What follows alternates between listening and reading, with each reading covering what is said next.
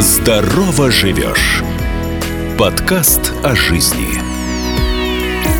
электронные сигареты и вейпы. Мне первое время казалось это одно и то же. Это сгорание, да, при котором происходит целый ряд реакций. Отказ от курения – это технология. Здорово живешь. Ведущий Евгений Кесарев.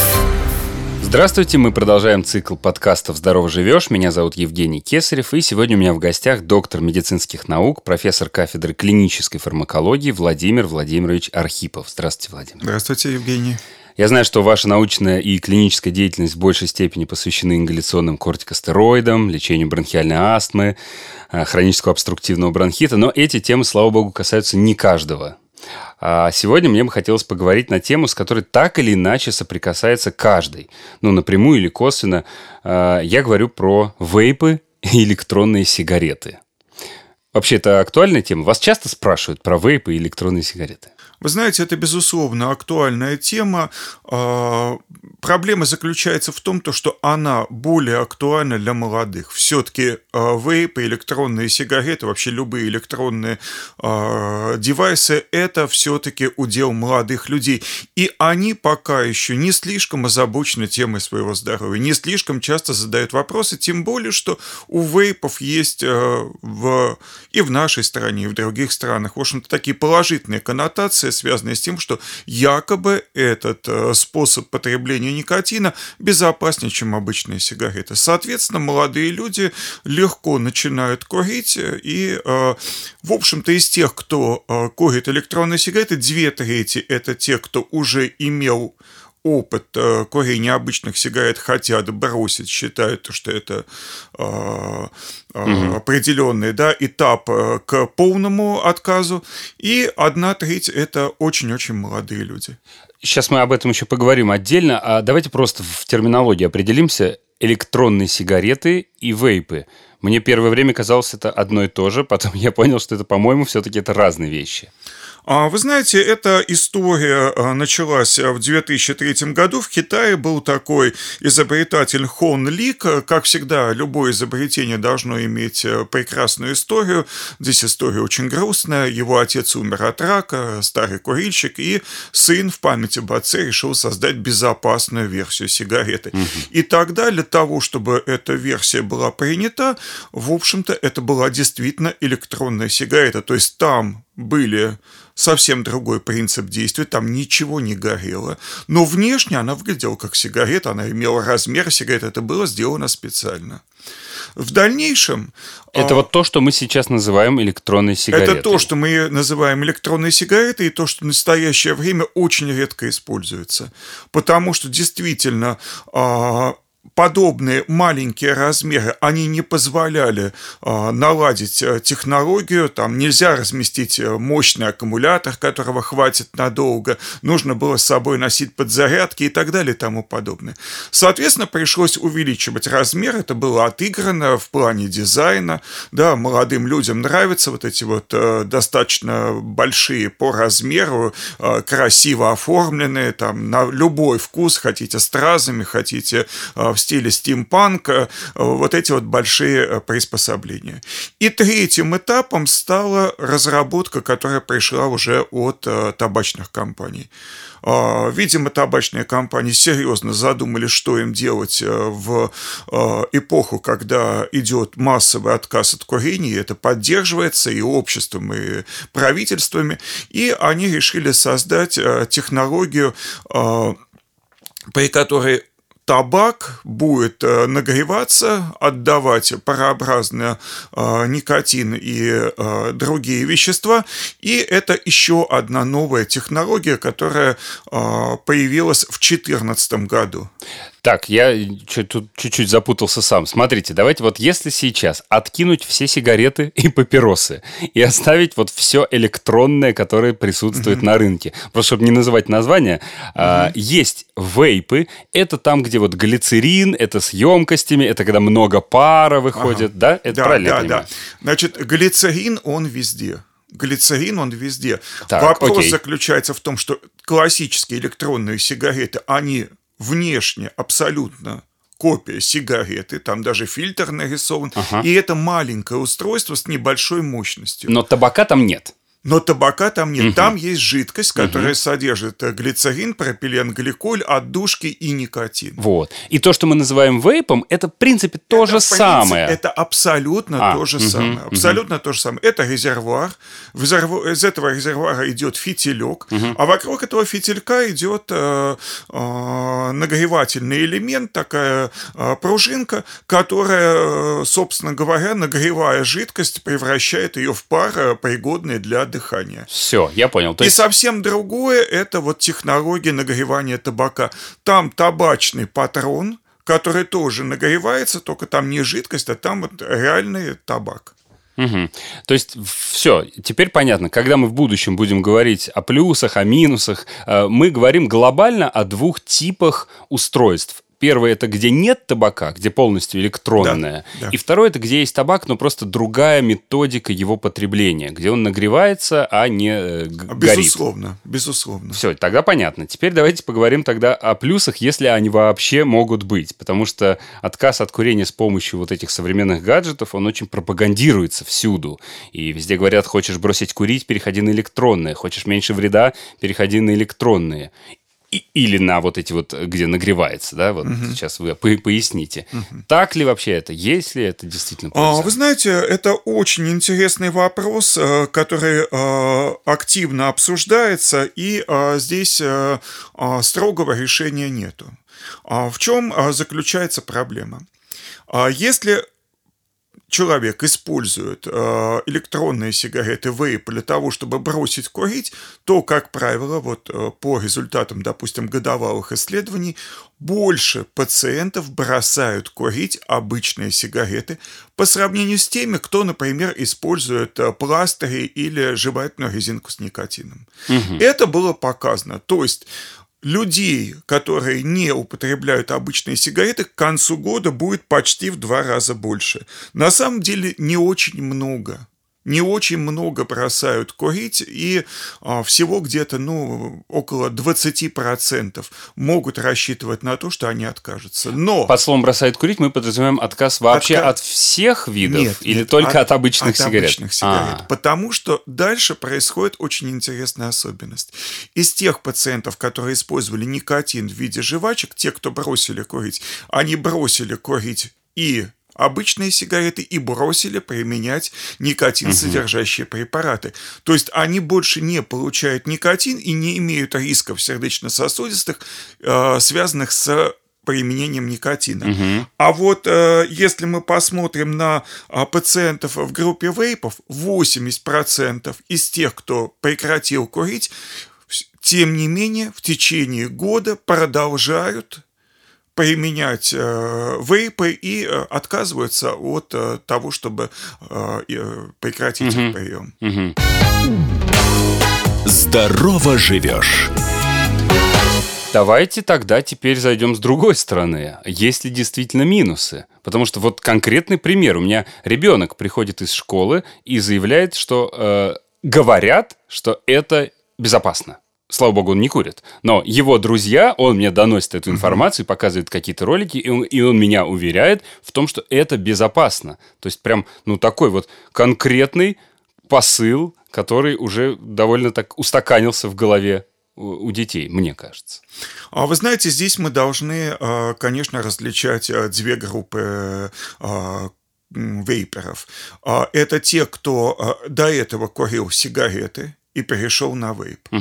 Вот здесь вот мы можем еще искать какие-то положительные моменты, да, потому что одно дело – это сгорание, да, при котором происходит целый ряд реакций, образуются смолы, образуется э, масса канцерогенных веществ, да, э, ученые спорят о том, сколько, 200, 300 вот таких вот очень опасных для здоровья веществ находятся в табачном дыме.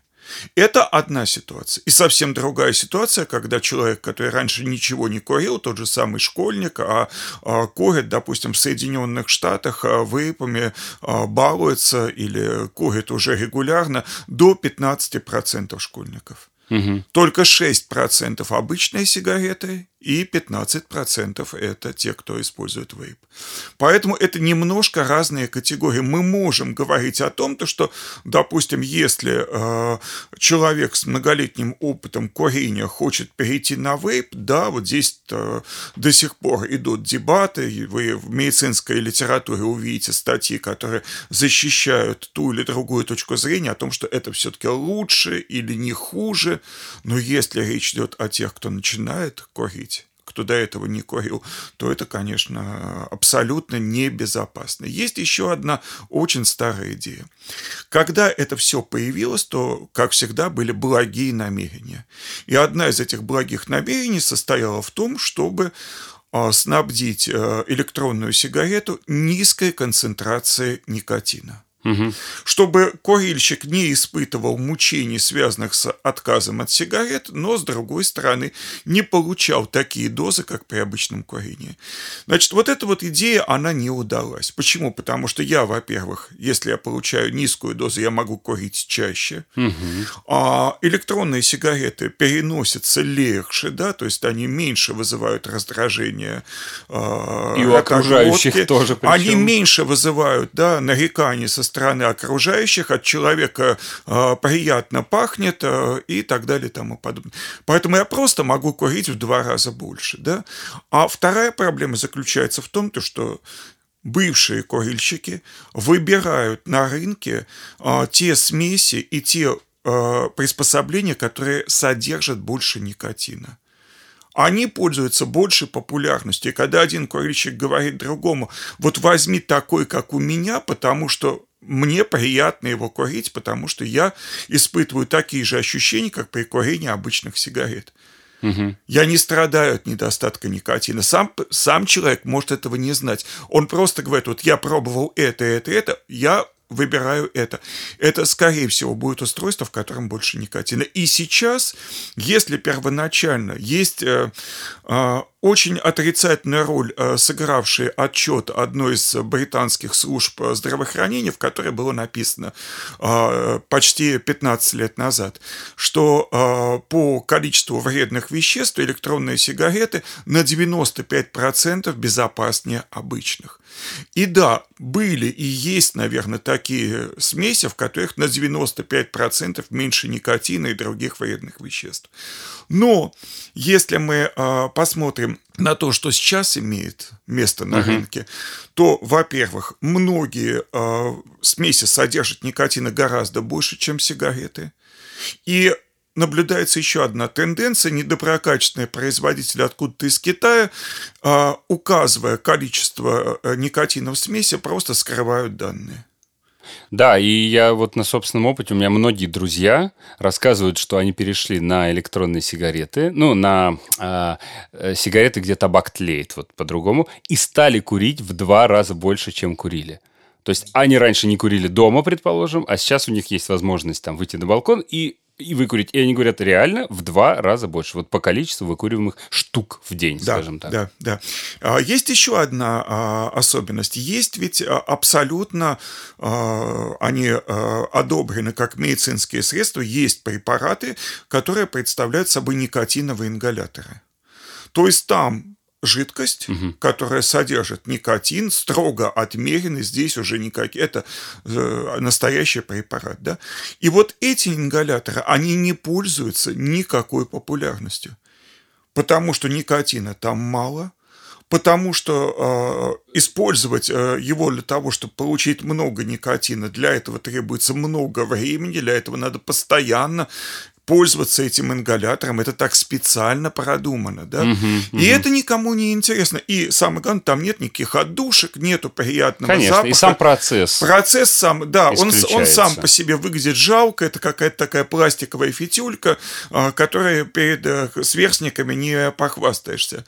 А если мы говорим о вейпах, то там есть еще одна проблема. Ведь нагревается смесь, которая содержит э, достаточно сложные органические вещества. Здорово живешь! Сокращает дистанцию и приближает слушателя к знаниям и советам специалистов, чтобы помочь и поддержать многих. Окей, про никотин мы поговорили. Э, он есть там, он есть там. Э, дымящаяся бумага с кучей других э, смол присутствует в обычных сигаретах и отсутствует, предположим, в вейпах там, или в электронных. Но ведь в электронных сигаретах или вейпах есть другие вещества – которых нет в обычной сигарете. И знаем ли мы о них достаточно, чтобы говорить, что это безопасно? Вы знаете, мы знаем о них очень недостаточно, потому что эти вещества, безусловно, разрешены для внешнего использования, допустим, в косметике, в каких-то э, э, средствах бытовой химии, тот же самый глицерин, да, когда он э, просто находится в э, шампуне, в креме, это никого не в мыле, да, это ни у кого не вызывает никаких нареканий, угу. это безопасно. Но никто никогда не изучал до последнего времени безопасность э, глицерина и пропиленгликоля, когда оно поступает в дыхательные пути.